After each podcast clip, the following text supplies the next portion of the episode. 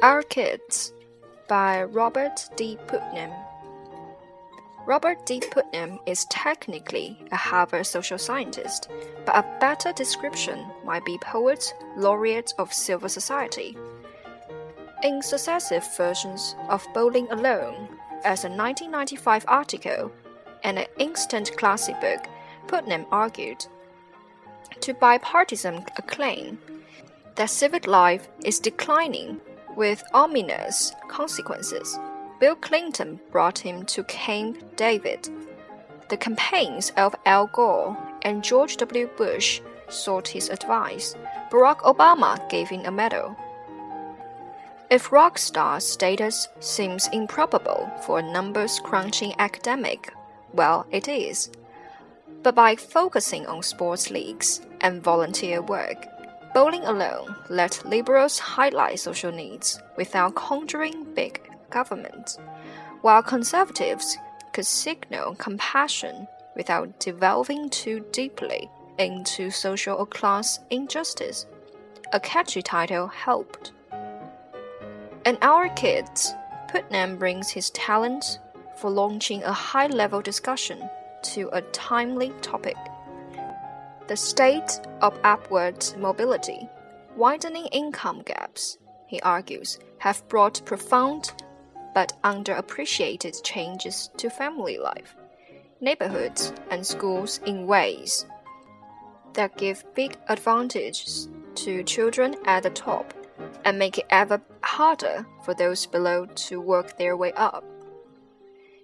The idea that growing inequality will hurt upward mobility might seem self evident, but the academic verdict on intergenerational trends is still out, and data on today's children will lag for decades, likening the problem to climate change. Putnam says we can't wait for perfect clarity, but must act now to save the American dream. To make his point, he combines an energetic synthesis of academic studies with contrasting portraits of high and low income families. His research is prodigious, his spirit is general, his judgments are thoughtful and fair. Our kids belongs on the bookshelf of anyone concerned about equal opportunity. What he admits, however, sometimes maddeningly, is a discussion of the political or economic forces driving the changes he laments. You never know from our kids just how radically income equality has grown, how much influence the wealthy now exercise in politics and how well they protect their stakes.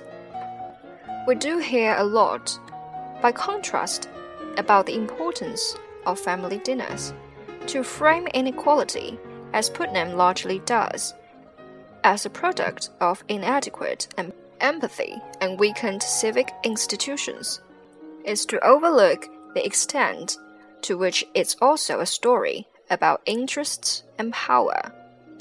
Where Putnam says is in describing the diverging life chances of children in rich and poor family.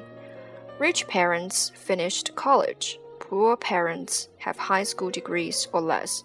The point isn't just that rich kids have advantages, but that their advantages are large and growing. A majority of rich kids still grow up with two parents. For poor kids, that's increasingly rare. Rich kids get almost 50% more nurturing time from their parents. When there used to be no class difference, rich kids have a growing age in accessing to good day care. The children of less educated parents are increasingly entering the world as an unplanned surprise. Rich kids don't just go to better school, they have a growing age in access to extracurricular activities, in part because many schools now charge to play sports. Rich families have always outspent the poor on activities like camp. But the spending gap has tripled.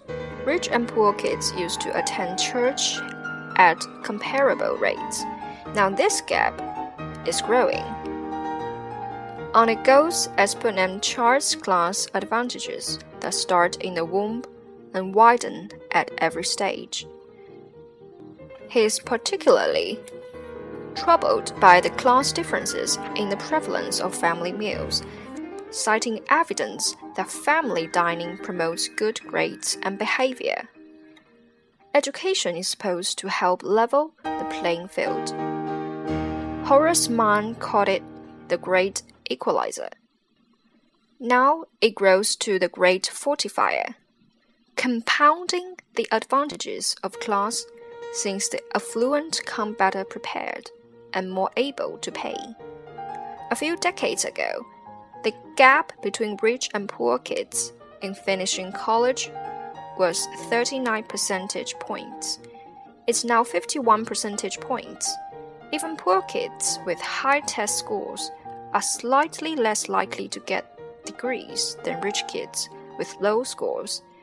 Putnam rightly called this shocking.